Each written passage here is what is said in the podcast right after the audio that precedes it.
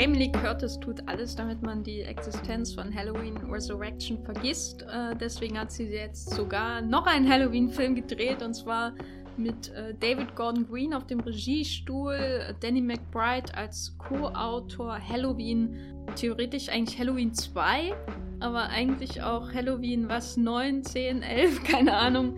Läuft jetzt in den deutschen Kinos, ist ein direktes Sequel zum ersten Film von John Carpenter, spielt 40 Jahre später, kommt 40 Jahre später raus.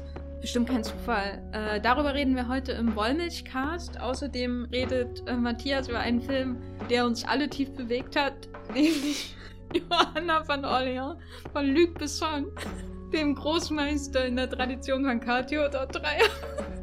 Und äh, ich rede über dazu passend äh, das äh, äh Karma-Action-Gemetzel SPL 2 äh, Time for Consequences von Soi Chiang, einem der besten Regisseure wo gibt. Viel Spaß!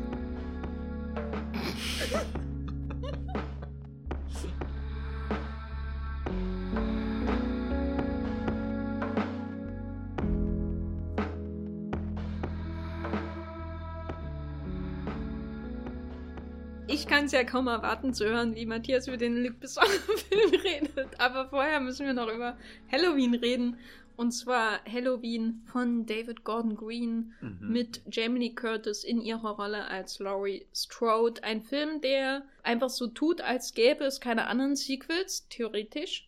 Äh, und schließt stattdessen direkt an den allerersten Film an, äh, von 1978 von John Carpenter. Das sind natürlich große Fußstapfen, ähm, die der Film damit betritt und gleichzeitig setzt natürlich auch so ein Zeichen, ähm, wie er sich selbst sieht, im Grunde, mhm. wie die Macher ihn selbst sehen, wie er sich auch vielleicht ein bisschen über die anderen Halloween-Filme erhebt, ähm, die Rolle, die er einnimmt, die er für sich sieht, die er einnehmen muss. Ähm, darüber werden wir jetzt reden, Matthias. Ähm, wie stehst du denn so zu Halloween, den Film, nicht Halloween, den äh, Feiertag, wo man sich als äh, äh, Mila Jovic als Johanna von Orleans verkleiden kann. Das war der größte Fehler meines Lebens. da mit diesem Bob, den sie da hat. Mhm. Und der Rüstung. Fandest du das gruselig, oder was? Äh, ich finde, es wäre auf jeden Fall ein tolles Kostüm. Ja. Nicht gruselig, aber es wäre ein tolles Trick Kostüm. Trick or treat. Sag doch mal Halloween, was dir dazu einfällt, ja. was nichts mit einem Scheiterhaufen zu tun hat in Frankreich. Ich meine, ich habe nie den dritten Teil gesehen, aber wenn es da um Hexen geht, könnte der Scheiterhaufen ja auch gar nicht so weit weg sein. Aber da ist ja vielleicht schon der, der erste Punkt, weswegen ich einerseits ein bisschen dankbar bin, dass der zweite Teil direkt an den ersten anknüpft, weil die Halloween-Reihe ist bei mir noch ein großes Feld der, äh, ja, Dinge, die ich nicht erklommen habe. Ähm, den ersten Teil habe ich damals gesehen mit ein paar Freunden und als äh, wirklich äh, äh, damals als Jugendliche gesehen und mit dieser Geste wahrgenommen mit, wow, der Film ist uralt und wir hatten trotzdem alle super viel Schiss. Dann irgendwann später nochmal gesehen, weniger mit diesem jugendlichen äh, Ding, dass äh, so ein alter Film einen doch auch noch beeindrucken kann, sondern dieses Mal schon im Rahmen einer äh, John Carp äh, Carpenter Retro, die ich vor ein paar Jahren mal angefangen, aber leider nie so wirklich äh, zu Ende gebracht habe und da da auch irgendwie John Carpenter für mich total entdeckt hat, äh, damals auch äh, das Ding und so zum ersten Mal gesehen. Also irgendwie, und seitdem ist Halloween in meinem Kopf als einer der ganz großen Horror- und auf alle Fälle Slasher-Filme auch irgendwie so ein Film, wo ich das Gefühl habe, der ist so effizient und kein, kein, kein Gramm zu viel irgendwie so. Der, der weiß genau, was er will und mit seinen im Endeffekt sehr, sehr äh, überschaubaren Schauplätzen und, und, und Mitteln, mit denen er produziert ist, holt er da einen, einen maximalen äh, Effekt heraus und, und hat auch so, so ein paar Urbilder des, äh, des Grauens irgendwie mit drinne. Also so allein, wenn man diese, diese Straße sieht und, und dann die, die, die, der, der Schatten, die Kreatur, das, the Shape wird es ja immer genannt hier, da zu sehen ist und das ist so ein absoluter Gänsehautmoment und obwohl der Film ja teilweise auch echt am Tag einfach spielt, so, so irgendwas, was der Neue ja gar nicht macht. Also so, ja, auch er spielt am Tag, aber ähm, wenn dann Michael Myers einen neuen Film durch die Straßen zieht, ist schon äh, die Dunkelheit reingebrochen, was ja irgendwie ein dankbares Setting ist, um jetzt den Grusel äh, heraufzubeschwören und dann würde ich eher argumentieren, dass John Carpenter ein Meister seines Fachs ist und das beweist er dadurch, dass er eben auch am helllichten Tag wirklich äh, einfach so sowas, äh, so ein Bild erschaffen kann, was, was äh, man nie wieder vergisst. Ähm, dann gesehen habe ich äh, Teil 4 und 5 noch nicht auf Amazon, vermutlich in der geschnittenen Fassung, ich weiß es nicht. aber einfach nur, um ein bisschen äh, Wissen anzusammeln, wie, wie hat sich denn diese Reihe so entwickelt. Ähm, da muss ich aber gestehen, sind beide Filme nicht äh, annäherungsweise so intensiv gewesen wie der Halloween-Film, auch wenn sie teilweise interessante Szenen hatten. Eine, äh, ich erinnere mich an eine, eine finale Konfrontation auf dem Dach und äh, im vierten Teil der Cliffhanger, dass womöglich ein äh, kleines Kind äh, das Erbe des Michael Myers übernimmt, was dann gleich im nächsten Teil total über den Haufen gefahren vielleicht sogar wurde oder am Ende des vierten noch, ich weiß es gar nicht mehr.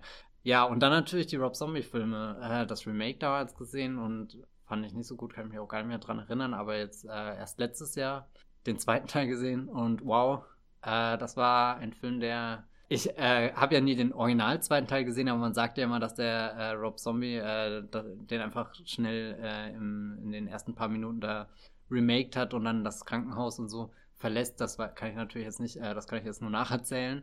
Aber was ich definitiv erzählen kann, dass dieser zweite Teil wirklich eine eigene Interpretation ist, was, was nicht nur äh, inhaltlich stattfindet, sondern auch äh, visuell ist dieser Film gestaltet wie aus einem körnigen Albtraum. Das ist, also der hat echt Bilder drin, die, die sind absolut furchteinflößend und, und eines, also so, so nachdem der, der Carpenter schon so, so ikonische Sachen geschafft hat, ist das, was mich bei Rob Zombie am meisten beeindruckt hat, irgendwie eine Szene, wo irgendwie so, so, so ein, ein langer Weg irgendwie mitten in der Nacht und dann am, hinten am Ende erscheint wieder eine Gestalt und auf dem anderen Ende hast du irgendwie äh, Michael Myers, der sich da langsam zum ersten Mal erhebt und das ist schon fast wie in so einem Fantasy-Film und das war so groß und trotzdem, äh, wie gesagt, furchteinflößend. Ähm, ja, da habe ich ein bisschen äh, Ehrfurcht gehabt. Auch irgendwie Rob Zombie als äh, so jemanden schätzen gelernt, der, der da wirklich große Ideen mitbringt und, und irgendwie, ich weiß nicht, Devil Rejects und sowas hat mich eher abgestoßen, konnte ich nicht mit anfangen, bin ich nicht reingekommen, aber dann Halloween 2, ja.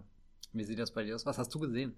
Ja, mein erster Halloween-Film, den ich gesehen habe, war, glaube ich, Age 20. Damals in einem Videoabend äh, zur Jahrtausendwende. Und danach musste ich na, allein nach Hause gehen abends. Das nehme ich dem Film immer noch übel.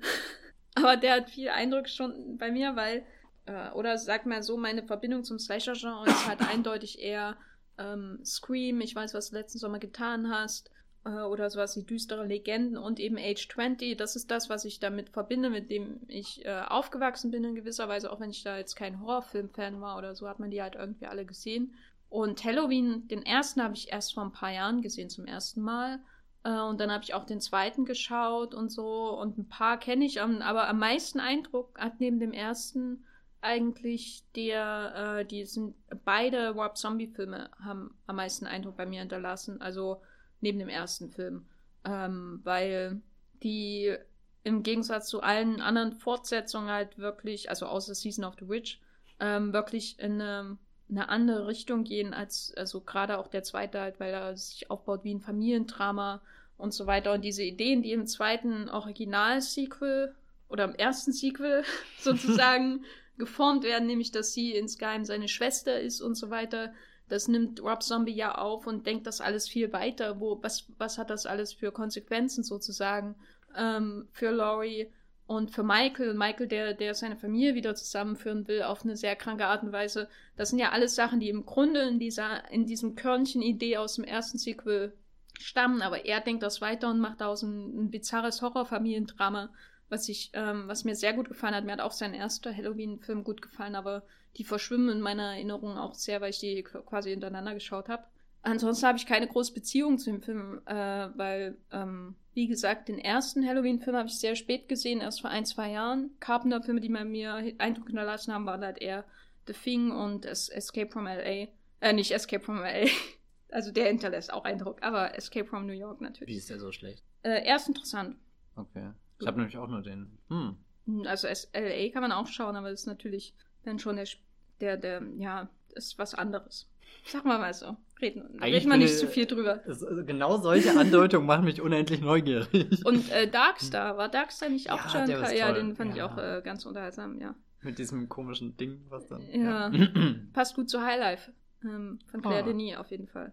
Ja, aber wie gesagt, ansonsten habe ich jetzt keine tiefe Bindung zu dem Franchise. Also da ähm, Scream ist das, wo vielleicht, wenn überhaupt, mein Herz dran hängt, aber selbst das ist mir irgendwie alles egal. Ich glaube, das Fazit vieler Wollmilchcasts ist, dass mir vieles egal ist. Jenny so. Jecke unbeeindruckt, ihr genau. ganzes Leben lang. Ja, aber nun haben wir diesen Film ähm, von ausgerechnet David Gordon Green, was jetzt nicht meine erste Wahl gewesen wäre für einen Slasher-Film. äh, was hältst du davon, dass er das macht? Ja, ähm, das ist irgendwas, was mit der Ankündigung zumindest interessant ist. Also so, so dass jetzt ein, äh, ein Remake oder eine Fortsetzung oder was auch immer, ein Reboot kommt zu irgendeiner etablierten Horrorreihe, ist ja jetzt nichts Neues.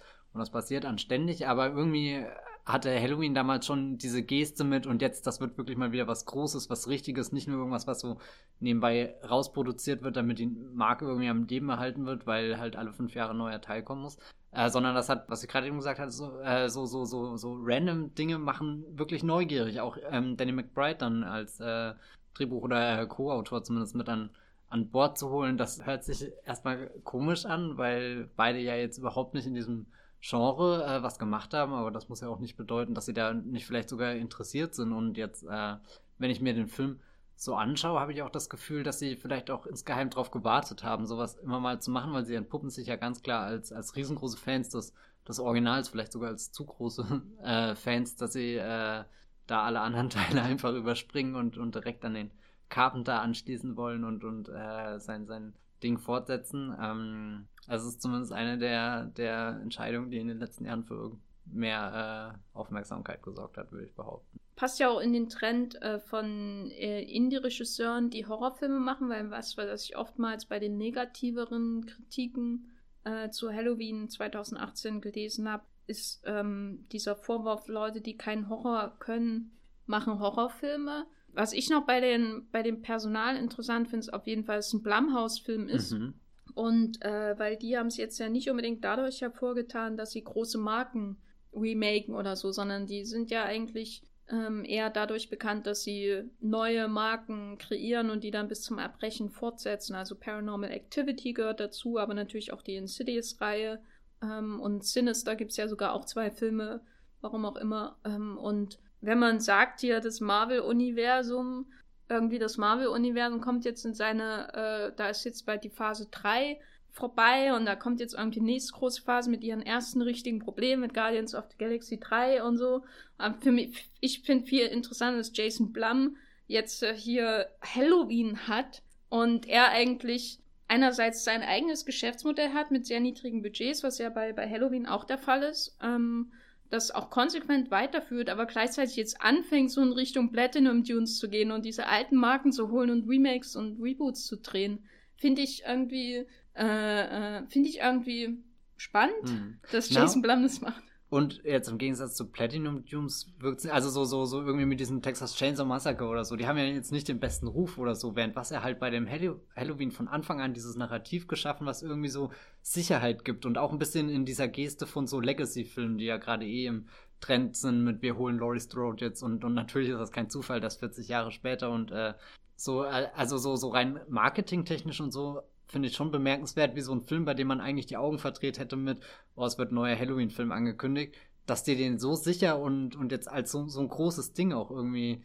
da reinwerfen konnten und, und Willst du noch mal kurz mhm. sagen, was mit den Legacy-Filmen auf sich hat? Weil ich glaube, nicht jeder weiß, Ach so, naja, so, so, so, naja, äh, gerade ist ja so, das fängt bei, bei Star Wars an, irgendwie, dass Star Wars 7 anschließt, nicht an irgendwelche Prequels oder eine eigene Geschichte erzählt, sondern dass eben jemand wie Harrison Ford und Carrie Fisher und Mark Hamill dann wieder zurückkommen oder dann jetzt die äh, Rocky, äh, dass hier Creed zwar eine neue Figur in den Vordergrund rückt, aber Rocky spricht wörtlich als der, der, der Mentor dann die die Rolle übernimmt. Also so, so solche Dinge in der Geste, was sind denn noch Beispiele? Äh, also die Timelines hm, werden nicht ja. ausradiert, sondern integriert genau. sozusagen, die, die alten Stars.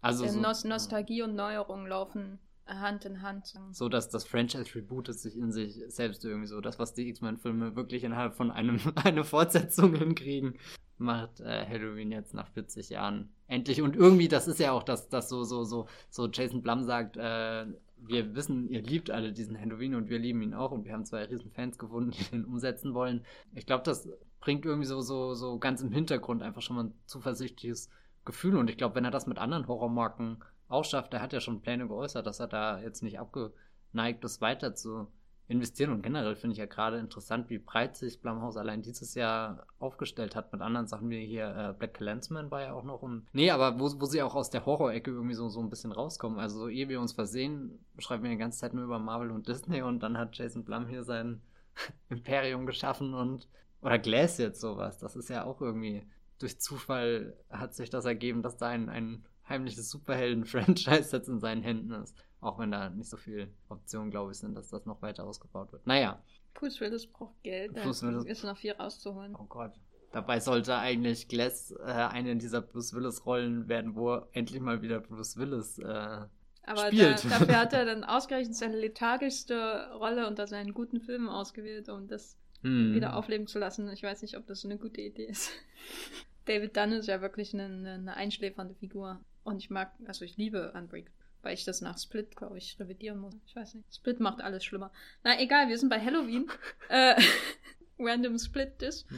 äh, inklusive hier im Wollmilchcast. Bevor wir jetzt zum großen Film des Tages kommen, nämlich Johanna von Orleans, ähm, müssen wir noch ähm, darüber reden, was das nun mit sich bringt oder wie sich das in dem Film niederschlägt, dass er einerseits Hommage sein will und andererseits Sequel, weil ich finde, das ist dann äh, schon irgendwie so ein Zwitterwesen, was bei rauskommt, Mhm. ne? Also angefangen bei dem Vorspann quasi. Also Oh, er lässt ist es ja- wieder ja, auferstehen, ja. sozusagen.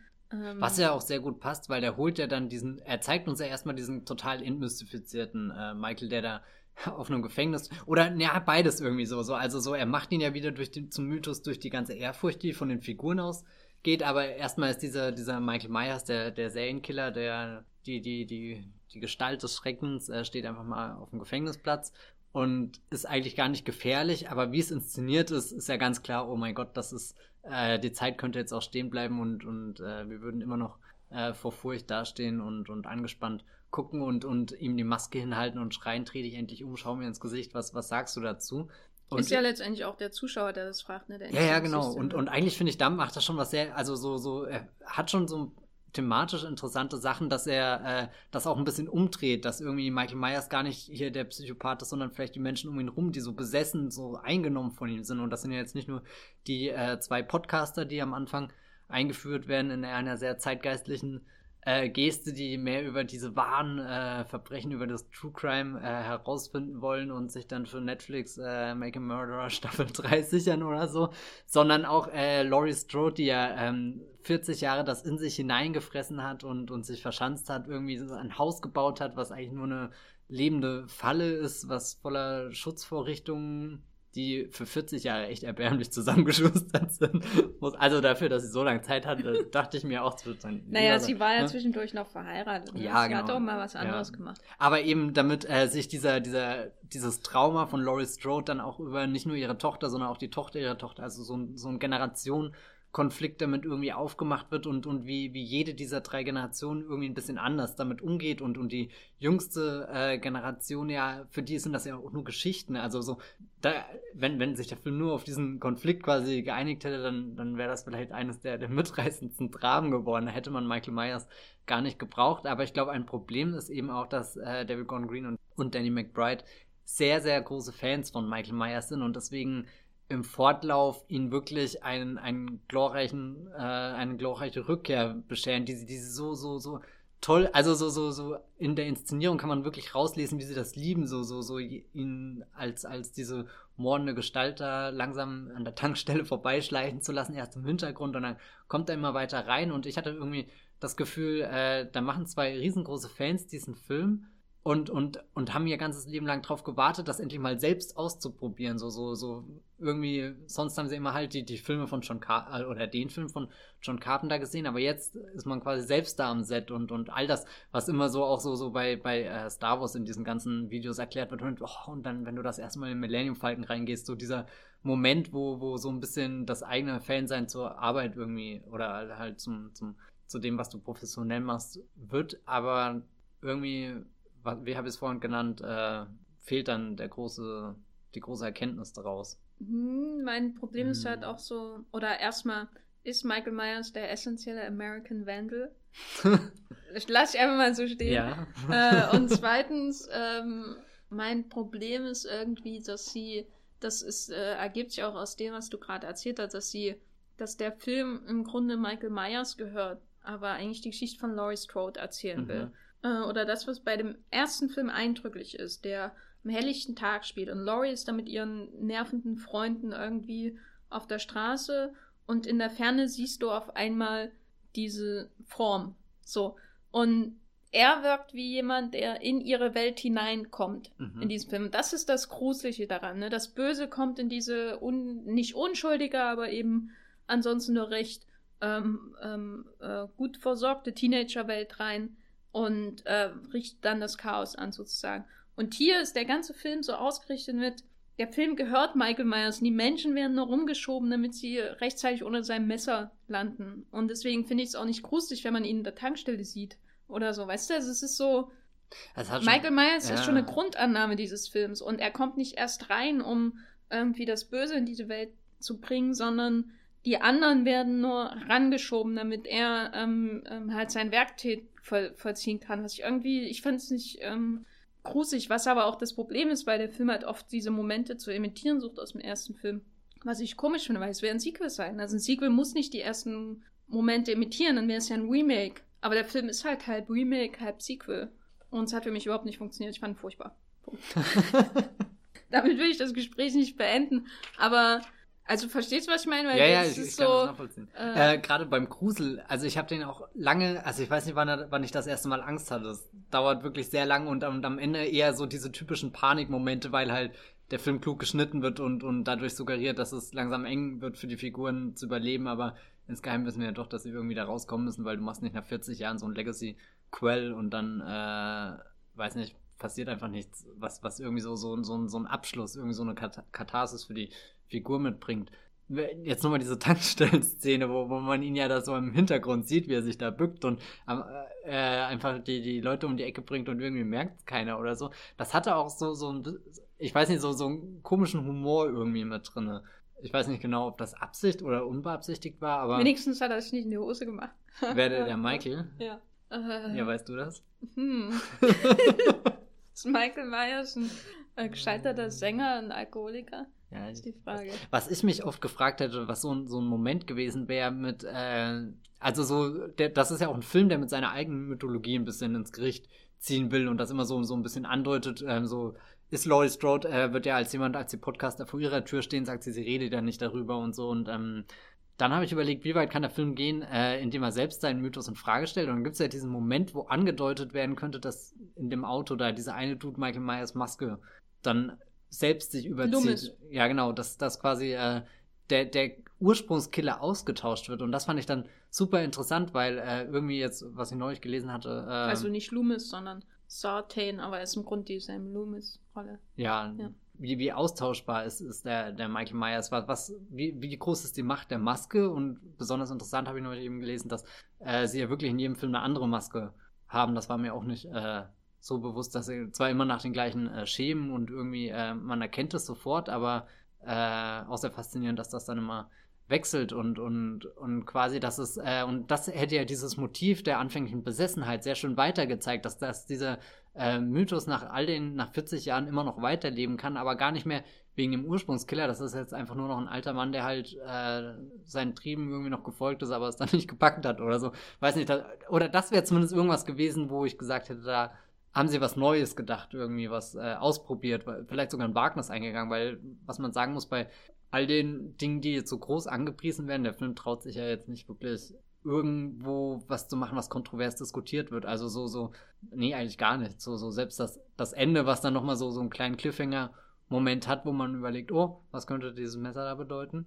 Das, was er am kontroversesten macht als Änderung, ist halt, dass er Laurie Strode zu einer waffenfanarten Einsiedlerin macht, die wahrscheinlich Alex Jones Videos schaut. Aber auch interessant, äh, hier Jamie Lee Curtis hat ja scheinbar darauf geachtet, dass die Waffen immer nur zur Selbstverteidigung eingesetzt werden, weil sie persönlich auch da sehr äh, strikt gegen äh, die Waffen äh, in den USA ist. Und das finde ich dann wieder schade, weil ich finde, der Film hatte Ansätze von einer Auseinandersetzung von mit, mit der Bedeutung von Waffen quasi in jetzt gerade auch irgendwie so in auch in dieser Art von Kultur, in dieser auch in dieser ähm, ewigen Paranoia vor der Außenwelt. Äh, und es gibt ja wirklich diese Leute, die da ähm, äh, in der Natur leben in den USA und versuchen sich äh, selbst zu ernähren und so und sich mit Waffen auf den Weltuntergang und die Revolution und was weiß ich vorbereiten. Und im Grunde nimmt er das ja auf mit Laurie, äh, aber verharmlost das Ganze dann. Hm. Ihren Fanatismus und die Paranoia. Da hätte ich, also da habe ich so, das war so für mich wirklich der einzige interessante Ansatz, den der Film hatte. Dass er tendenziell sie hätte zur Täterin machen können. Oder nicht mal Täterin, sondern dass er einfach zeigt, wie, wie dieses Trauma aus dem ersten Film ähm, sie ähm, verzerrt, also innerlich auch.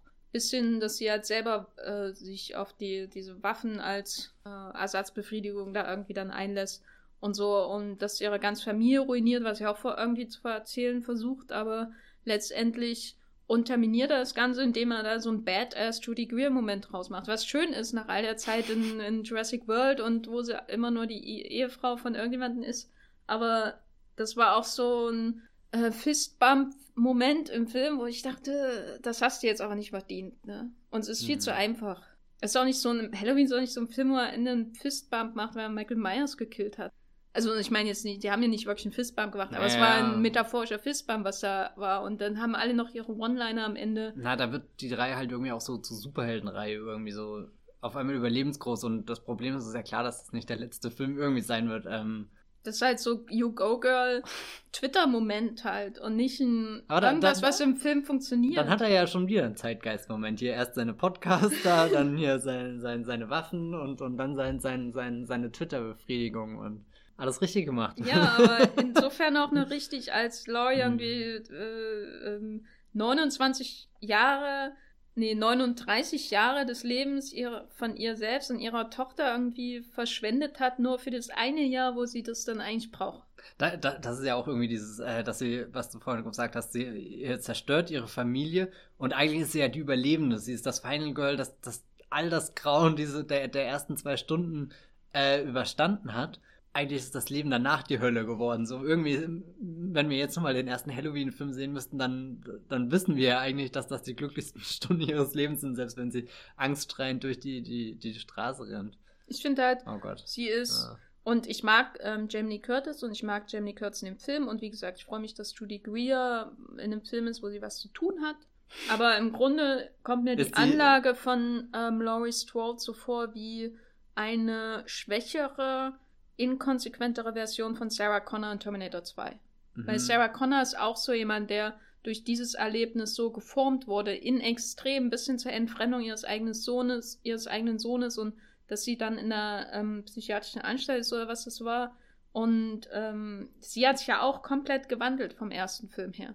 Ähm, aber ich finde halt, dass es hier alles dann in so einem in einer großen Umarmung irgendwie endet, die natürlich mit einem brennenden Haus und so weiter ähm, und einem toten Ehemann von Judy Greer, über den niemand redet. Ähm, äh, da, das ist natürlich nicht kein richtiges Happy End, aber irgendwie ist es natürlich schon ein Happy End für die, für die Mutter-Tochter-Beziehung, Mutter-Tochter-Enkelin-Beziehung. Und bei, bei Terminator 2 war das alles viel fieser und konsequenter und irgendwie auch lässiger. Und man muss auch sagen, äh, um den Terminator 2 Vergleich aufzugreifen, müsste Michael dann nicht der Gute sein? Der Zurückgekehrte hier? Der mm. Dinge eigentlich beendet, der müsste doch dann. Ja, aber es ist ja letztendlich nur Shape und nicht Inhalt. Ne? Ja, okay, also er, er kann auch auf einmal aussehen wie Robert Patrick, das ist nicht so schwer. Das Schlimme ist, eigentlich mochte ich diesen Film, aber irgendwie, man kann auch sehr viel. Ich werde da, der einzige also, Grund, warum wir den Podcast ja. machen, ist doch, damit ich den Film ruiniere, oder? Also, nee, Quatsch, überhaupt nicht. Ach, was, sag doch mal so, was mochtest du an dem Film? Naja, ähm, eben, also so teilweise, was ich vorhin kritisiert habe, aber irgendwie fand ich es super angenehm, diesen Film zu sehen. So, du hast vorhin angedeutet, du mochtest die Inszenierung des Horrors nicht und ich fand ihn auch nicht super spannend, aber ich fand, er war sehr schön gefilmt oder so. Also er hatte auch ein bisschen so diese Geste, das was, was J.J. Abrams bei Force Awakens so schön geschafft hat, so, so, er hat diese, diese Star Wars Bilder schon immer geatmet und wenn er dann halt endlich mal an der Reihe ist, sein, sein alternatives Tatooine mit, mit nicht unbedingt Zwillingssonnen, aber zumindest einer Sonne zu filmen, dann sieht das halt so unfassbar wunderschön aus, dass man da auch sofort äh, einsteigen kann und träumen kann, wobei Träume ist jetzt im Fall von Halloween nicht unbedingt das richtige Wort, aber ich habe da schon viele Momente genossen, die schon rausgearbeitet waren und, und auch äh, die, die, sein, seinen kleinen Lauf da, äh, den er dann durch die, die Straße hat eigentlich, das, das war so eine Stelle, wo ich mir überlegt hätte, gut, da hätte der Film auch nochmal was, was deutlich radikaleres werden können, Ähm, ich hatte, ich weiß gar nicht, wo ich das gehört habe. Irgendjemand hatte getwittert, dass es einen One-Shot gibt, wo er irgendwie durch Ja, ja. x Millionen Häuser geht. Das war jetzt nicht der Fall, sondern einfach nur durch drei oder vier oder so. Aber ich hatte mir wirklich vorgestellt, diese, diese Stelle, wo, wo, wo einfach die, der, der Halloween-Film anfängt und wir folgen ihm, wie er nach einem Haus durch das andere geht und, und wenn er am Ende der Straße nach 19 Minuten endlich angekommen ist, nachdem er das unglaublichste Massaker angerichtet hat, sind endlich die ganzen Einsatzkräfte da und die Polizei hat das Haus umzingelt und das endet dann wirklich so, so nüchtern einfach nur, dass, dass er in Handschellen abgeführt wird oder so. Das hat er nicht gemacht, aber trotzdem waren, waren da sehr viele Momente dabei, die ich einfach, so bizarr sich anhört, wirklich äh, genossen habe. Die ich äh, sehr, sehr schön überlegt fand, auch äh, wie, wie er, wann, wann er ihn da ins Bild holt, wann wir nur seinen Schatten sehen, äh, bizarr wiederum, äh, wenn, wenn er dieses eine kleine Kind, was da äh, babysittet wird, sehr lange gegen die offensichtlichen Anzeichen des Grauens irgendwie ankämpfen lässt. Das war so, so ein Moment, der vielleicht überstrapaziert Meinst war. du den lustigen Jungen? Ja, ja, genau. Und äh, wo, wo es dann heißt, ah, ist da jemand? Nee, da ist keiner. Und dann, dann dieses Hin und Her und, ähm, und auch eben dieser Einstieg auf dem, dem Gefängnishof da, dieses Bild, wo, wo, wo, wo er da angekettet und eigentlich total machtlos ist, aber durch alle Reaktionen, die um ihn herum stattfinden, wo man ganz genau weiß, er ist äh, irgendwie so ein schwarzes Loch, alles äh, bewegt sich zu ihm hin. Ja, ich weiß, es gibt viele so, so, dann auch ein bisschen atmosphärische Dinge, die ich mochte, aber wie gesagt, der, der große Grusel bleibt nicht. Das ist, ich äh, muss immer dran denken, du hast irgendwann mal, als wir vor ganz langer Zeit über The World's End geredet haben, erinnerst du dich daran noch? Da hattest Mhm. du irgendwie sowas fallen lassen mit, du schaust dir den Film auf einer intellektuellen Ebene sehr gerne an, weil du toll findest, wie Edgar Wright das inszeniert oder so, aber es reißt dich nicht mit. Ja, Und- bei Edgar Wright gibt es Mhm. keinen Widerstand. Das hat mich an dem Film genervt. Genau, und, und vielleicht das ist so jetzt übertragen auf, äh, der Film hat auch nicht wirklich einen Widerstand, aber ich schaue es mir super gerne an, wie, wie er da äh, durchläuft, weil das alles einfach äh, schön aussieht, nicht im Sinne von es sieht schön aus, sondern es, äh, weiß nicht, fühlt sich einfach sehr gut an. Komisch. Ja, na, mir ging es nicht so. Also die Plansequenz fand ich ganz nett. Wobei es auch eher für auf mich wie so eine Spielerei halt wirkt, um irgendwie diese Point-of-View-Idee von Carpenter Ja. weiterzuführen. Ähm, Obwohl er dann Ich nicht hab- mal den Point of View einnimmt. nee, aber dass man halt so nah dran ist an ihm Oh. und eigentlich immer, man ist zwar irgendwie Zuschauer von außen, der draußen vorm Fenster sieht, wie die Frau aus dem Fenster guckt und hinter ihr Michael Myers zum Beispiel ankommt, nachdem man das hin und her die ganze Zeit gesehen hat, wie er da in, ums Haus geschlichen ist und reingegangen ist und so. Und sie ahnt nichts davon. Ähm, man ist ja irgendwie Komplize mit ihm, Mhm. weil man auf derselben Informations, äh, man hat dieselbe Informationsbasis. Man schaut ihm zu und nicht ihr und schaut nicht zu, wie sie überlebt, sondern man schaut ihm zu, wie er tötet sozusagen und ist auf seiner Ebene. Ich fand das alles eigentlich alles ganz okay, bis zu einer Szene, die ich wirklich unglaublich furchtbar fand. Ähm, und zwar das mit dem, oder wo ich richtig gemerkt habe, dass da jemand ist, der, der vielleicht auch einfach kein Händchen hat für, für ähm, Horrorrhythmen irgendwie. Weil die, die Klo-Szene da mit der Podcasterin, die fand ich noch relativ effektiv irgendwie, wo dann parallel sie ist in dem, der ähm, Toilette, in dem Toiletten, in der, an, an der Tankstelle und sie hört, wie quasi ihr Kollege da abgemurkst Mhm. wird und dann ist sie dran und so. Und es war auch relativ spannend irgendwie, aber am Ende gibt es dann eben dieses große Finale in diesem Haus von Laurie und äh, in diesem, diesem Raum mit diesen ganzen Modepuppen, Schaufensterpuppen, die da rumstehen. Ach ja. Warum? Also ich, wahrscheinlich ihr Übungszeug oder so, was sie da braucht. Ähm, und das zieht sich, also wie sie ist ja, sie kommt ja dann in den Raum rein und äh, schaut rum. Und das zieht sich so lange hin, was ich irgendwann gedacht habe. Also es gibt ja zum Beispiel Witze, die man, die ähm, irgendwie am Anfang sind sie lustig und dann wiederholt man es so lange, bis sie nerven und dann überwindet man so diesen, diesen Scheitelpunkt, wo es wieder lustig wird, weil man es Mhm. so lange macht, dass sie nerven sozusagen. Und äh, ich habe das Gefühl, dass das quasi ein Horrormoment ist, wo es am Anfang gruselig ist. Und dann zieht er es so lange hin, bis es nervt, dass, es, dass er einfach nicht zum Punkt kommt. Weißt du, man will, dass sie ihn endlich sieht und erschrock, äh, erschrocken irgendwie wegrennen oder sie kämpfen oder was weiß ich. Aber er kommt nicht an diesen Punkt. Aber er macht das auch nicht lang genug, dass dieser Scheitelpunkt existiert, wo du einfach denkst, oh, jetzt hat sie es Ah. überwunden und dann kommt der Schock. Sondern es dauert einfach ewig und dann kommt der Schock. Und es ist ja ganz genau klar, auf was das hinauslaufen Genau. wird. Also so, das finde ich auch ein bisschen problematisch. Also, es, äh, ich gönne das äh, Laurie Strode, dass sie hier endlich ihre Rache bekommt nach 40 Jahren Vorbereitung, aber es ist jetzt nicht unbedingt das Kreativste Es war gewesen, also um wirklich das erste Mal seit Jahren, wo ich in, und ich äh, habe das glaube ich auch schon mehrfach gesagt, ich grusel, ich, grusel mich ja bei jedem Scheiß, ne? Also Äh, also sowohl bei Filmen als auch bei anderen Sachen. Also wirklich, äh, jeder drittklassige Horror-Exorzisten-Schmarrn, den ich doof finde, er gruselt mich. Aber wenn der Szene habe ich dann die Phase erreicht, wo ich mich gelangweilt habe. Da dachte ich, ja, jetzt ist, mhm. das ist irgendwie vernichtend für so einen Film. Ähm, für, zumindest für mich. Also, und dann kam halt später diese Auseinandersetzung, wo die da in ihrem Kellerloch sind und ähm, oben wird gekämpft und Judy Greer ist unten und guckt zu und das war dann teilweise so zerschnitten, dass ich dann auch gar kein Vertrauen mehr hatte, dass das vielleicht Absicht war in der anderen Szene, sondern einfach da hat das Handwerk gefehlt für mich. Also, weil halt die, die Bewegungen desorientierend geschnitten waren und da war irgendwie nichts dahinter und die Explosion sah furchtbar aus und aber so langsam, wie sich die Küchenzeile immer auf und zugeschoben das hat, war, das hat das wirklich Stress gemacht, ey. Also das, das war ein Element, Chapeau hier. Vor allem, dass sie dann noch von unten hochschießt, damit er genau weiß, wo sie sind. Aber ich meine, so eine Dummheit gehört ja irgendwie dazu zum Genre. Das äh, kann man hier ja nicht vorwerfen. Nee, das nicht. Nee. Ich musste übrigens äh, hier bei der äh, Podcasterin am Anfang, ich habe lange Zeit überlegt, ist das nicht Aya Cash aus ich dachte, ist, ich dachte, es ist Ellie Kemper. Okay, ja, oh Gott, das hätte auch sein. Und es wäre, das wäre in beiden Fällen super witzig, wenn, wenn hier Kimmy Schmidt oder, oder eben hier Gretchen aus Universe, wenn sie äh, also so gerade bei Gretchen aus Universe ist ja teilweise auch eine extrem obsessive Persönlichkeit. Und was ist, wenn sie in einer ihrer depressiven Phasen einfach irgendwie gesurft hat und dann diese Michael Myers Geschichten gelesen hat und dann total durchgedreht ist und angefangen hat, ihn da durchs Land zu jagen. Und irgendwie, das wäre eigentlich auch ein sehr schöner Film, wo sie ihn dann einfach verfolgt. Ja. Ja, sie heißt Ryan Reese und ich habe noch nie von ihr gehört und sie hat keinen Wikipedia-Eintrag. Ist das äh, vernichtendes Urteil für ihr? Ja. Aber vielleicht kommt ja jetzt noch ganz viel, weil alle werden sagen, das ist die Podcasterin, die in Halloween anno 2018 nicht das, Ellie Camper ist. Ja, genau. Und, und äh, hier, weil ich gerade, äh, wie ich das sagen muss, was werden denn die Leute in zehn Jahren sagen, komm, wir schauen Halloween. Hä, welchen denn? Ja, den zweiten. Ja, welchen? Das ist auch halbarschig, ne? Dass sie es dann nicht mehr Halloween 2 nennen. Ja, das verstehe ich auch nicht. Also, also ich so, verstehe, oder warum sie es nicht so nennen. Halloween Doppelpunkt The Return oder irgendwas. Also ja. irgendwas, wo man in zehn Jahren den Titel sagen kann und jeder weiß genau, okay, ihr redet von dem Film. Und ich meine, ich verstehe es, weil ich habe mir vorhin nochmal die Inhaltsangabe von dem ersten durchgelesen, einfach weil ich ähm, nie, keine Zeit hatte, ihn nochmal zu schauen. Aber er nimmt ja jetzt schon ganz, ganz viele Motive von dem ersten auf und wiederholt die nur nochmal.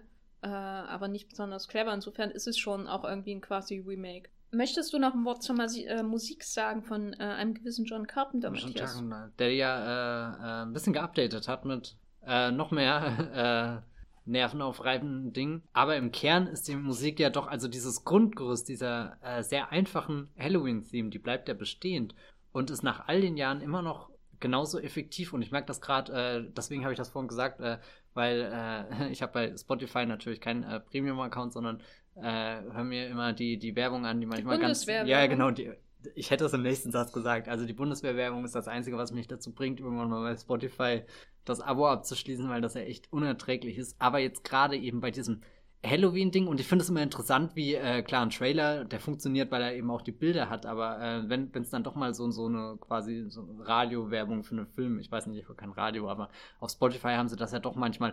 Und oft finde ich das bizarr, weil ich denke mir, ja gut, ich weiß das, weil ich weiß, dass der Film existiert, ich weiß, wie der aussieht und, und deswegen erkenne ich das, aber ich frage mich oft immer, wie, wie werden Leute von so, so ähm, Filmwerbung nur auf Tonbasis abgeholt? Und eben jetzt bei diesem, diesem äh, Halloween-Spot fand ich das extrem effektiv, weil irgendwie, du hast kurz so, so ein paar undefinierbare Horror-Sounds irgendwie, was ja gerade Oktober eh ganz gut passt. Das heißt, da wird dein Interesse getriggert. Dann hast du so ein paar äh, Samples von den äh, Sätzen mit reingeschnitten, wo es dann letzten Endes, äh, jetzt räche ich mich, irgendwie sagt dann Laurie Strode, ja, keine Ahnung, ich weiß nicht. Und dann setzt eben das Halloween-Thema ein. Und, und das reißt mich jedes Mal mit, egal wie oft ich diese Werbung jetzt gehört habe. Und dann gehe ich automatisch immer auf Spotify und höre mir das ganze Stück dazu an. Und, äh, und das, obwohl das ja minimalistisch aufgebaut ist.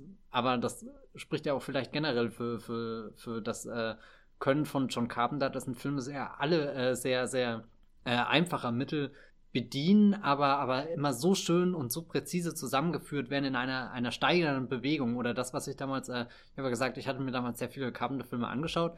Leider nicht alle, aber was ich bei allen irgendwie entdeckt habe, ist immer das, dass es immer auf irgendwas hinausläuft. Also gut, das ist jetzt ein sehr allgemeiner Satz oder so, aber, aber irgendwie so, es wird am Anfang immer eine Bedrohung in Aussicht gestellt und die nähert sich immer und, und dieses Halloween-Thema steigert sich ja auch langsam und dann kommen unten die Töne mit dazu, dass diese da, da und so, so, so, es geht dann immer weiter und am Ende ist das wirklich wie, als hättest du in der Orgel alle Register gezogen und, und das erschlägt dich, obwohl es eigentlich mit diesem dum, dum, dum, dum, dum, dum, so, so, so, so fast schon, schon leise irgendwie auch ein bisschen zerbrechlich anfängt. Also irgendwie so Töne, wo du am Anfang das Gefühl hast, die könntest du noch äh, überspielen mit irgendwas, die könntest du wegkicken oder so und die entwickeln sich dann zu sowas Gewaltigem und, und das kann man jetzt im neuen Film vielleicht gar nicht so gute heißen, aber ich meine, er verwendet die Musik weiterhin und da ist dann, ist das schon äh, irgendwas, was vielleicht auch dazu führt, dass er entgegen aller Dinge, die er falsch macht, äh, irgendwie ein bisschen mitreißend ist. Möchtest du ein äh, Fazit zu Halloween ein Fazit. ziehen? Ja, also mir hat er eigentlich gefallen, ähm, auch wenn ich finde, man kann super gut ihn auseinandernehmen, drüber reden, vieles kritisieren. Schön, dass wir diesen Eintrag in der Geschichte der vielen Halloween-Sequels haben. Was, was, mir irgendwie fast ein bisschen am besten an diesem Halloween-Film gefällt, ist, dass so, so, so wieder so ein Bewusstsein für die Reihe irgendwie hochgekommen ist. Oder ich weiß nicht, ich hatte viele schöne Gespräche jetzt einfach über den Halloween-Film was man jetzt von anderen Filmen nicht. Insofern als Diskussionsanstoß ist das doch äh, gut, dass äh, Danny McBride und David Gordon Green endlich mal ihre Kindheitsfantasie äh, zu Film gebracht haben. Ähm, ja, ein sehr schönes Poster hat er auch. Also dieses Comic-Con-Poster, wo Michael Myers so dasteht und im Hintergrund strahlt der Mond. Wenn so gut der ganze Film gewesen. Aber vermutlich, ich weiß nicht, ob man den sich nochmal anschaut. Ja, ich nicht. Ähm, ich mochte ihn nicht. Und ich muss ihn mir auch nicht nochmal anschauen. Ich habe aber auch Lust bekommen, die anderen Filme mal zu schauen, auch die, die ich noch nicht kenne. Und ähm, ich muss am Fazit sagen, dass ich lieber Halloween von Jodie Hill und Danny McBride gesehen hätte, als Halloween von David Green und Danny McBride. Punkt. Aber immerhin ein Danny McBride dabei. Vielleicht, um nochmal ganz den Bogen zum Anfang zu schließen, wir haben ja beide gesagt, wir finden den zweiten Rob Zombie sehr gut. Und, und was der ja sehr gut macht, ist, dass er eine ganz eigene Interpretation abliefert und so. Und, und vielleicht ist das ja irgendwas, was, was wirklich zu rar geworden ist mittlerweile, dass jemand so, so einen radikalen Gedanken hat. Ich weiß gar nicht, ist der zweite Rob Zombie eigentlich, wie wird der so aufgenommen? Ja, nicht so, oder? Also ich weiß, ich kenne mindestens einen Kritiker, der ihn gut findet, der für Movieblut schreibt. Ah ja. Ähm, äh, er ist an den Kinokassen nicht sehr erfolgreich gewesen und ähm, die, auf die Zombie-Filme wurde immer so ein bisschen herabgeblickt, so mein ah, Eindruck. Ah, Gerade auf den ersten, weil es halt, weil er halt sich an, an dem großen Klassiker vergangen hat, sozusagen. Das kommt halt dazu. Weil es halt ein reines Remake ist und nicht ähm, sowas wie ähm, Age 20 oder so Fortsetzung. Ich bin ehrlich gesagt mega neugierig auf Age 20. Also wenn ich, Musst wenn du ich nicht demnächst. sein. Nein, wenn ich demnächst eingucke. Aber da spielen Michelle Williams und Josh Hartnett mit und das Ja. allein ist schon. Und Max hat irgendwie geschrieben, in einem gibt es eine CGI-Maske. Stimmt das? Oder habe ich das einfach falsch verstanden? Ich weiß das weil, weil das wäre das Bizarrste. Warum muss man diese Maske aus. Ja, ja, keine Ahnung. Ich werde dem nochmal auf den Grund fühlen. Ja, Halloween läuft in Kinos. Schaut euch nochmal den alten Film an.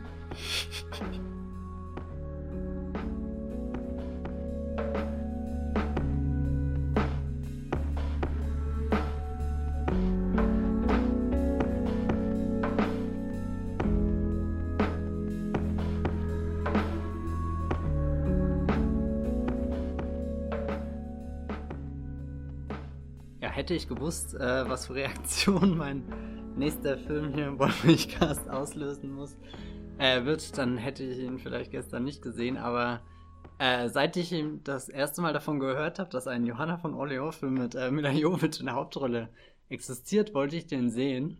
Und als ich neulich im Saturn hier war und irgendwie so ein bisschen planlos rumgelaufen bin, was ich da öfter mache, weil ich äh, irgendwie nichts finde, was ich wirklich gucken will. Und, und dann lag der da für 5 Euro und ich dachte, das ist ein, ein Zeichen Gottes sozusagen, wie es in dem Film später auch mehrmals äh, passiert. Und dann war ich ganz begeistert. Dann lag er eine Woche lang auf meinem Tisch, ist dann unter Büchern verschwunden und dann habe ich ihn gestern Abend wiederentdeckt und äh, dachte, diese drei Stunden, nee, ich glaube 100, äh, über 150 Minuten auf alle Fälle dauert der Film, was eigentlich schon mal der, der, der erste Todesstoß ist. Aber es ist ja auch ein Epos, habe mir das dann in seiner glorreichen Pracht angesehen und kann jetzt nicht unbedingt sagen, dass das der Film geworden ist, den ich mir nach all den Jahren äh, vorgestellt habe. Ja.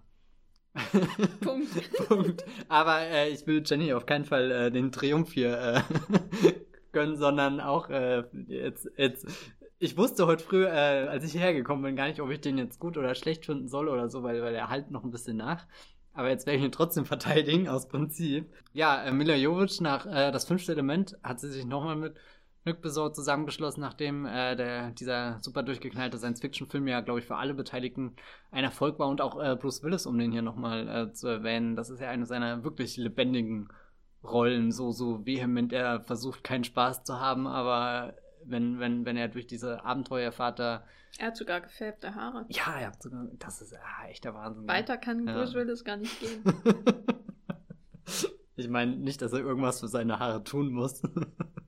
Auf alle Fälle, äh, ich weiß auch nicht, was man sich unter einem Luc Besson Historienfilm vorstellt, nach den äh, diesen großen historischen Schlachtenfilmen, die es so in den letzten Jahren gab. Ich glaube, die, die große Renaissance wird ja vermutlich äh, mit äh, Gladiator Anfang der 2000er stattgefunden haben. Und dann habe ich neulich gesehen hier äh, den Elisabeth-Film mit Cat Blanchett, der ja auch ein bisschen älter ist, aber danach kam ja äh, noch ein zweiter, The Golden Age, der schon deutlich äh, mehr äh, Hingabe zum Epos und, und irgendwie zu, zu, zu der Größe von Schlachten äh, entwickelt hat und einem, einen sehr schönen Soundtrack, der später in einem der Trailer zu Man of Steel gefeatured wurde, was ungefähr die Hälfte meiner Begeisterung für Man of Steel ausmacht.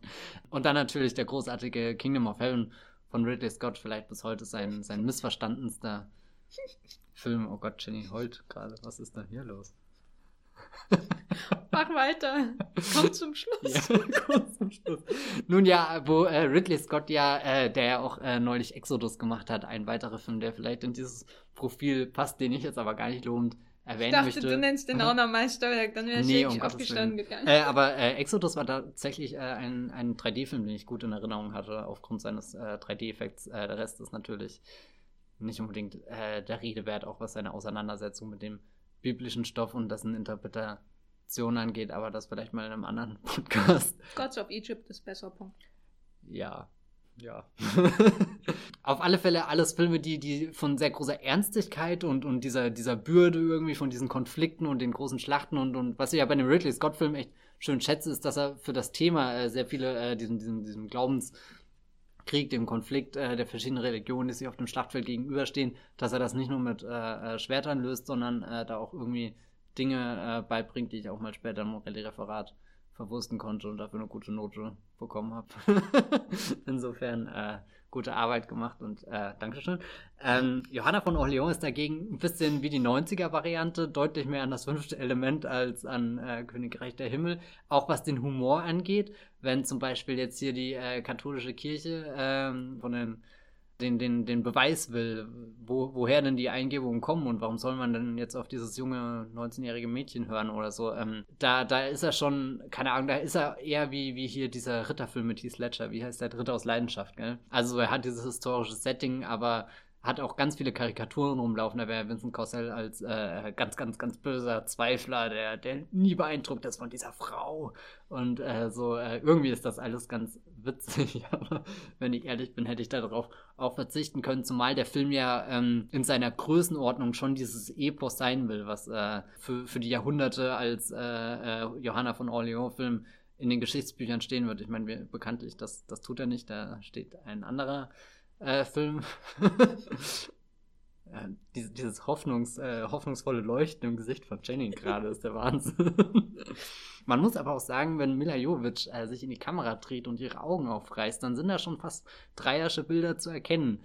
Luc Besson ist natürlich klar nicht so ein Regisseur, der sich nur für die Gesichter interessiert und an ihnen klemmt und, und das Leid äh, da rauszieht, sondern vor allem jemand, der äh, ein großer Fan von Bewegung, von Action ist und deswegen ist sein Film nach einem 50-minütigen echt, äh, wo es um die Jugend und so geht und wo immer wieder in so, so Schnitten, äh, die kleine Johanna äh, läuft mit einem Stecken über die Wiese und schwingt den so. Und dann kommt der harte Schnitt und man sieht auf einmal völlig unerwartet, nachdem du das kleine Kind gesehen hast, eine Sequenz aus der Schlacht, wo gerade ein Kopf abgeschlitzt wird und das Blut spritzt raus. Also so plötzliche Gewalteruption, die ich jetzt gar nicht erwartet habe. Aber äh, der Film ist schon immer wieder, äh, äh, zeigt eine Tendenz, äh, da aus dem, dem Schlachtenfilm rauszuholen, äh, auch an, an grafischen Szenen und, und dann eben, wenn es zur Belagerung von Orléans geht und, und dem Siegeszug, den sie dann antritt, plus alles, was danach folgt, da ist er ganz in seinem Element und hat mich in erster Linie an die Herr der Ringe, die Rückkehr des Königs, erinnert, äh, oder beziehungsweise so wie die, der Herr der Ringe, die Rückkehr des Königs wäre, wenn nun noch das ganze CGI nicht wirklich da gewesen wäre. Also so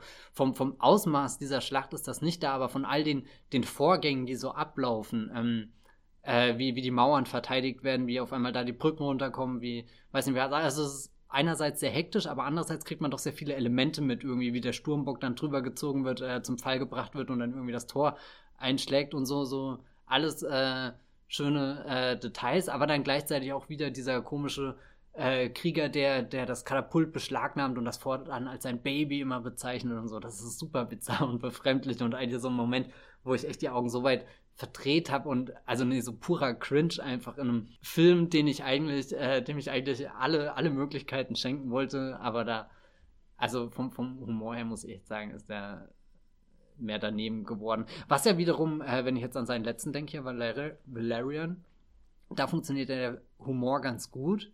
Der ist ja auch ähnlich groß angelegt, irgendwie, du hast so eine Heldenreise und, und es sind viele schräge Figuren irgendwie drin, die komische Sachen machen.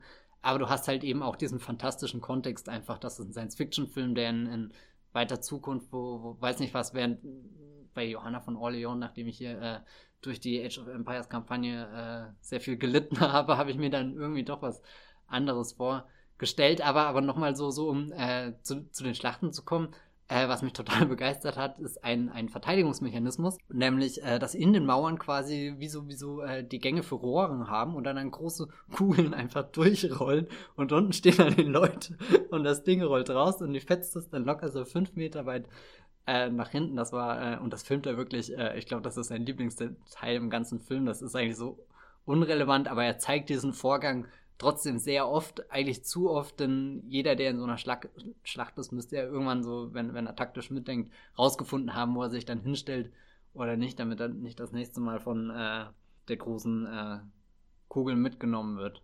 Mila Jovic muss man vielleicht, äh, hier, sie war ja davor Model oder so, das ist ja vermutlich erst ihre zweite große Rolle nach äh, das fünfte Element und, und äh, das war vorhin echt nicht äh, ironisch gemeint, als sie das mit den großen Augen gesagt hat. Sie hat in diesem Film wirklich sehr, also die Augen sind definitiv präsent und sie sind auch irgendwie so, so total äh, unwirklich. Äh, ich weiß nicht wirklich, ob sie Kontaktlinsen getragen hat oder so, aber sie haben sowas, so, sowas Gräuliches, grau, strahlendes, was auch immer. Ähm, und äh, ich musste leider sehr oft äh, sehr schlechte Erinnerungen an die Päpstin äh, kamen hoch, an äh, hier diesen Film von auch so ein deutscher Regisseur hier, der das Wunder von Bern gemacht hat und gerade der Vorname. Sönke Bortmann? Genau, das ist ja auch so ein Langweiler. Ähm, nee, tut mir leid. Also, Kann ja nicht hm? jeder hm? Johanna von Orleans. Ja, genau so. so. Also so, äh, ich würde immer Johanna von Orleans, äh, egal von Dreier oder Besor, immer gegenüber äh, die Päpstin von. Guck, ich habe den Namen schon wieder vergessen. Von Sonke Wortmann. oh Gott. Nee, ich habe ja gar nichts gegen Sonke Wortmann. Ich habe nur noch keinen guten Film von ihm gesehen. okay, gut. Ja, ich kann dir nicht widersprechen. Also. Ja, guck, siehst du? Ja. ja. Nee, aber auch äh, die, die größte Parallele zu Päpsten kommt gar nicht von der Inszenierung, sondern äh, diesem, dass diese, diese Leidensgeschichte einer jungen Frau, die sie in einer äh, von Männern geprägten Welt behaupten muss, in einer Rolle, die zuvor noch nie von einer Frau eingenommen wurde. Also sei es jetzt eben die Päpstin oder eben hier diese äh, prophetische junge Frau, die da irgendwie im äh, äh, Krieg ist und äh, das Ganze lösen muss mit, mit, äh, mit ihren äh, Eingebungen, die sie davon Gott bekommen hat, aber von allen angezweifelt werden und dann äh, natürlich auch noch der Konflikt, der ausgerollt wird mit, hat sie jemanden getötet oder, oder läuft sie nur mit ihrem Banner rum und, und wie das dann verschwimmt, wie die Worte verdreht werden. Und das ist alles eigentlich recht standardmäßig, aber ja, keine Ahnung, es kommt am Ende ein Film raus, wo ich doch irgendwie das Gefühl hatte, es ist ein Abenteuer gewesen. Aber vielleicht ist das auch. Ähm, aber ist ein Abenteuer schlecht? Ja, da bin ich mir gerade nicht sicher. Also so ein Abenteuer, also ja, ein Abenteuer ist gut, aber eben nicht das, was ich von einem großen Johanna von Orleans-Film erwartet habe. Also klar, auch ein Abenteuer, aber halt irgendwie ein bisschen mehr Tiefgang oder irgendwas. Irgendwas, wo, wo, wo dieses Hadern und so wirklich am Ende Gewicht hat und nicht nur durchexerziert wird. Also so, er nimmt schon ganz viele Stationen mit. Also er, er zeigt, also äh, äh, historisch sicherlich nicht genau, aber er hat zumindest so diese, diese ganzen Knackpunkte dabei irgendwie. Und am Ende war ich sogar kurz geneigt, tatsächlich noch den Dreierfilm zu schauen. Ich weiß jetzt nicht, ob ich den Film hier wirklich gut verteidigen konnte oder nicht. Ich finde es nur kurios, dass er überhaupt existiert. Und äh, ja, ich glaube, der ähm, Bruno Dumont hat auch ein ähm, Johanna-Musical ja, gedreht. Das, das fand ich leider gar nicht gut.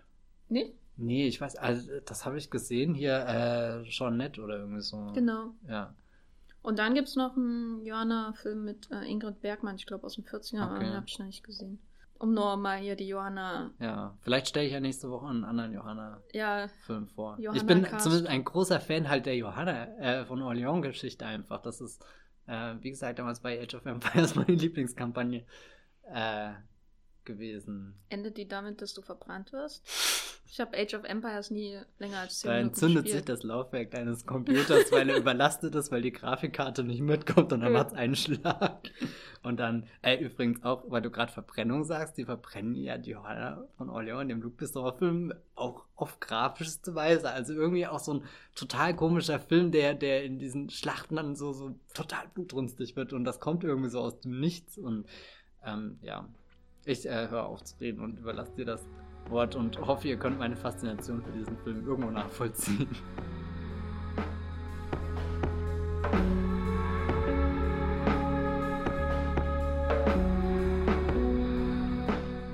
Matthias hat ja jetzt schon mit einem ultra brutalen äh, Film, so wie ich es verstanden habe, äh, vorgelegt. Da möchte ich natürlich ähm, äh, gleichziehen und habe den am nächsten gelegenen Vergleich zu Mila Jovovich als Johanna von Orleans gewählt, nämlich Tony Jaa als ähm, Gefängniswärter in einem thailändischen Gefängnis.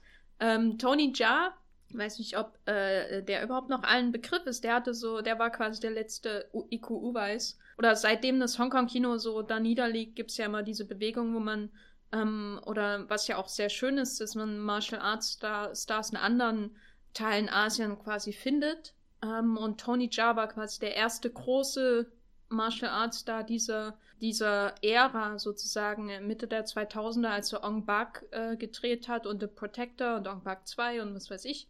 Aber irgendwie ist es dann so ein bisschen verpufft bei ihm, weil er so ein paar, ja, wahrscheinlich auch so ein paar private Probleme hatte, aber bei, bei jedem Martial Arts Star, der ist letztendlich auch nur so gut wie sein, sein Regisseur und sein Action-Choreograf.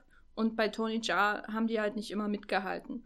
Und ähm, da ich jetzt in letzter Zeit äh, in Sieges war und ähm, Iko Uweis gesehen habe in einem Film und außerdem äh, ebenfalls von XYZ-Films, äh, die ja sich auf solche Sachen spezialisiert haben, hier Beibast von Eric Mati aus den Philippinen, äh, wo er auch sehr viel geprügelt hat, habe ich halt überlegt, hier, äh, was macht eigentlich Tony Jaa, der, der, der Uweis, wenn man so will.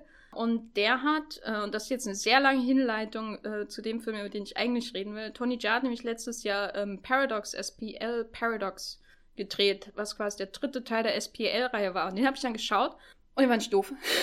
und dann habe ich überlegt, rede ich doch lieber über den zweiten SPL-Film, wo er auch mitspielt, der, den ich auch nochmal geschaut habe und der immer noch einfach großartig ist. Ähm, ein Wort, das ich hier oft äh, verwende in den Filmen, die ich empfehle, aber von 2015 einer der besten Actionfilme, besten Martial Arts Filme der, der letzten Jahre auf jeden Fall. Man muss gar nicht viel über die SPL-Reihe sagen, außer dass es um ähm, traurige Väter und äh, ihre Töchter geht, so im weitesten Sinne. Und manchmal ist Sammo Hung dabei als Action-Choreograf. SPL 2, über den ich jetzt reden möchte, ähm, A Time for Consequences, ähm, hat aber keinen Sammo Hung, dafür als auf dem Regiestuhl Soi Chiang, der ähm, so aus der Milky Way Schmiede stammt von ähm, Johnny To, war glaube ich sein Regie-Assi, hat aber auf jeden Fall seine Karriere begonnen mit Horrorfilmen und dann ähm, kam zuerst Accident, glaube ich, auch mit Louis Koo für Milky Way und dann hat er Motorway gedreht, so ein, so ein Autoverfolgungsjagdenfilm, den ich ganz großartig finde. Und dann hat er angefangen, so in China so große Blockbuster zu drehen. Ich glaube, eine ganze Trilogie von Monkey King-Filmen. Ähm, davon gibt es ja jedes Jahr 70 gefühlt. Und äh, mittendrin hat er halt diesen SPL-Film gedreht. Und das ist quasi so ein panasiatisches Action-Spektakel. Also man hat auf der einen Seite Wu Jing, der im ersten SPL-Film schon mitgespielt hat, aber jetzt eine andere Rolle spielt. Man hat Tony Jaa und das sind halt zwei großartige Martial Arts-Künstler, die vielleicht schon ein bisschen spät in ihrer Karriere sind, aber noch nicht zu spät für so einen Film. Und die bringt er quasi in einen Plot zusammen, der angetrieben wird von Louis Koo, der, ähm, den ihr vielleicht aus Drug War kennt oder Election oder jeden zweiten anderen Johnny Toffin, den es gibt auf der Welt. Und der spielt einen innerlich zerfallenden Mensch mit Organversagen, mit ganz furchtbarer Perücke, der ein Herz will. Und das alles führt letztendlich dazu, dass diverse Menschen entführt werden. Diverse, diverse Menschen in diesem Film brauchen irgendwelche Organspenden, sie brauchen Spenden äh, für die Behandlung von Leukämie. Also es sind diverse Leute, die einfach innerlich an der Zersetzung sind, entweder weil sie, äh, weil sie Organversagen haben oder weil sie Drogen nehmen wie verrückt. Äh, oder sie haben Töchter, die diese Probleme haben und so weiter. Im Grunde ist Tony Jaa der Einzige, der so halbwegs funzt, aber er hatte halt äh, die Tochter, die Leukämie hat und alles sehr verschwurbelt und kompliziert. Letztendlich führt es dazu, dass in einem Gefängnis Leute heimlich gehalten werden, um ihre Organe quasi zu verscherbeln und äh, ein Herz speziell äh, Louis Q einzupflanzen. Und in diesem Gefängnis ist Tony Jaa quasi Wärter, der von all dem nichts weiß. Er ist ja ein guter, ne, ist ja Tony Jaa. Und der trifft über Umwege den dahin entführten Wu Jing aus China. Und äh, dann wird gekloppt.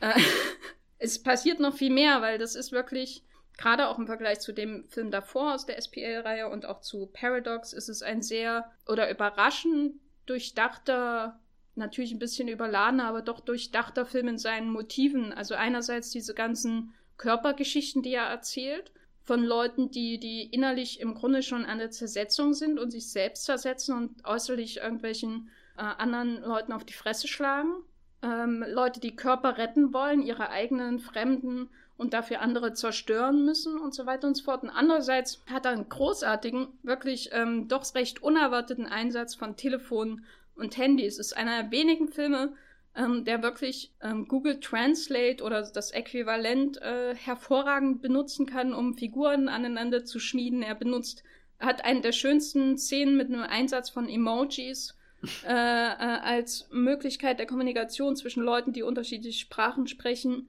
die ich in irgendeinem Film bisher gesehen habe. Also das Telefon ist quasi als der technische Mittler zwischen diesen Körpern, die ähm, zerfallen, ein, ein, ein enorm wichtiges äh, Motiv in dem Film. Aber vor allem wird natürlich gekloppt. Nicht erdrückend viel, ist jetzt nicht so wie jetzt zum Beispiel in A Night Comes For Us mit Iko Uweis, das dass das Kloppen quasi die ganze Story irgendwie zur Seite drückt, ähm, bis einem die sowieso nicht mehr so richtig interessiert, sondern das ist schon ein schönes Gleichgewicht. Aber die Action-Szenen sind schon natürlich das, wofür man letztendlich kommt in dem Film und die sind einfach ähm, fantastisch. Also es sind halt äh, größtenteils große Gruppenszenen, äh, äh, wo Leute über mehrere ähm, Stockwerke eines einer Gefängniskantine irgendwie kämpfen, hoch klettern, runterfallen, hochklettern, runterfallen, ganze Truppen von Häftlingen und dazwischen ist Wu Jing, der versucht auf seinem Handy irgendwie ein Signal zu bekommen, der da rumhastet, während um ihn herum die Hölle losbricht. Eine ganz fantastische Szene und da gibt's eben auch zwischen, gegenüber diesem Chaos gibt's dann so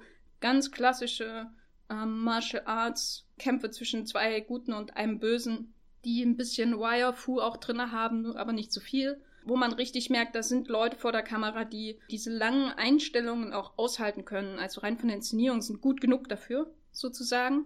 Ähm, das ist der zentrale Unterschied zum dritten Teil, wo dann Louis Q die Hauptrolle spielt und Louis Q ist halt kein Martial Arts Mensch.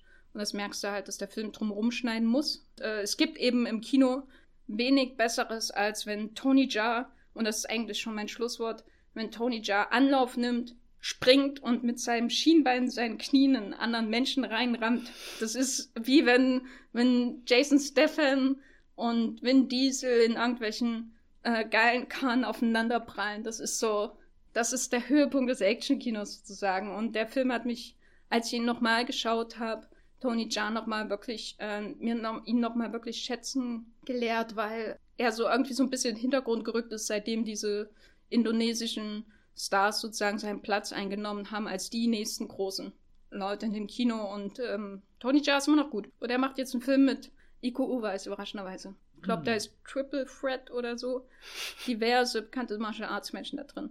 SPL 2, toller Film, schaut ihn euch an. Äh, äh, äh, in einem Jahr, wo Mad Max Fury, Fury Road rauskam, äh, kämpft er mit um die Spitze des äh, besten Actionfilms dieses Jahres.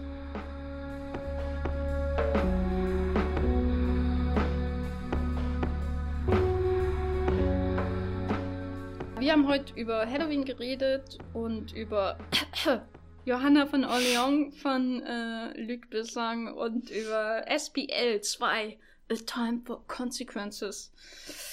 Matthias, äh, zum Abschluss dieses Wollmilchcasts, wo kann man dich finden, wie du Mila Jovovich Screenshots machst? Wie sie gerade verbrennt. Ich traue mich beim nächsten Podcast gar nicht mehr irgendwas vorzustellen, glaube Ja, ähm, folgt mir auf Twitter und äh, als Bibelbrox mit 3e auf äh, Movieplot, als Bibelbrox mit 2e und auf das Filmfilter, wo demnächst eine große Essay-Reihe zum äh, Thema der Mila Jovic als Johanna von Orleans im direkten Vergleich zu dem, äh, ja, wie soll man sagen, nicht ganz so tollen äh, Theodor von Dreyer-Film. Karl Theodor. und du so? Ja, äh, ich bin bei Twitter als Gefferlein ohne M. Und bei ähm, The Geffer schreibe ich noch privat. Äh, als nächstes einen großen Essay, warum Karl Theodor Dreyer ein besserer Regisseur ist als Luc Bessin. Äh, und außerdem bei Moviepilot, da schreibe ich auch noch Sachen. Wenn euch der Podcast gefallen hat, dann könnt ihr gerne iTunes-Punkte äh, hinterlassen oder Reviews. Wenn nicht, dann schweiget für immer und freut euch auf den nächsten Podcast, der bestimmt viel besser wird. Bis dahin, tschüss. Ciao.